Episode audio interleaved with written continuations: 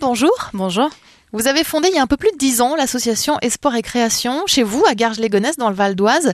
Vous menez des actions auprès des jeunes de banlieue. Dernier défi en date, le Clean Challenge. Des jeunes armés de, de gants et de sacs poubelles se mobilisent pour nettoyer leur quartier et ça marche? Absolument. Il faut savoir que lorsqu'on demande à un ado de ranger sa chambre, c'est hyper compliqué.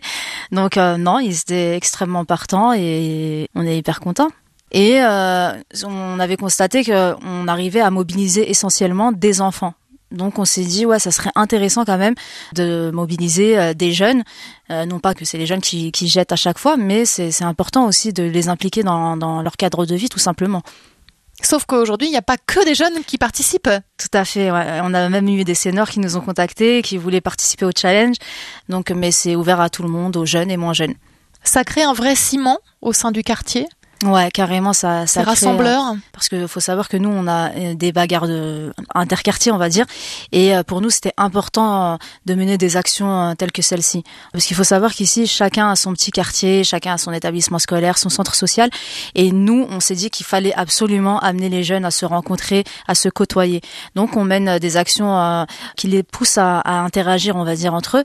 Aujourd'hui, ça a pris, et c'est tant mieux parce que voilà, l'environnement, c'est une affaire de tous. Et alors, après ces collectes de déchets, les, habitudes ont changé dans les quartiers? Vous remarquez que les rues sont plus propres? Absolument. Ben là, vous êtes euh, à l'association.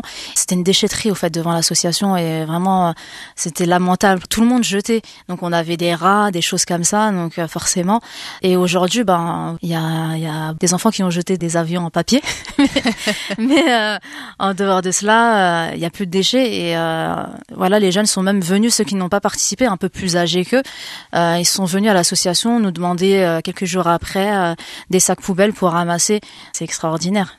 Tout est parti de Garges-les-Gonesse, mais la mobilisation a gagné du terrain. Sartrouville, euh, Poissy, en région parisienne.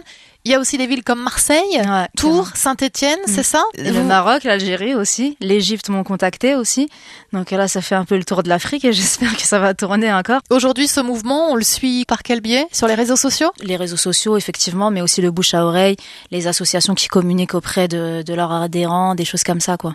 Ma cité va briller, c'est le slogan donc de cette opération Clean Challenge. Œuvrer ensemble pour nettoyer son environnement, c'est bon pour le moral, c'est bon pour la planète. Merci beaucoup Indayadi. Merci à vous.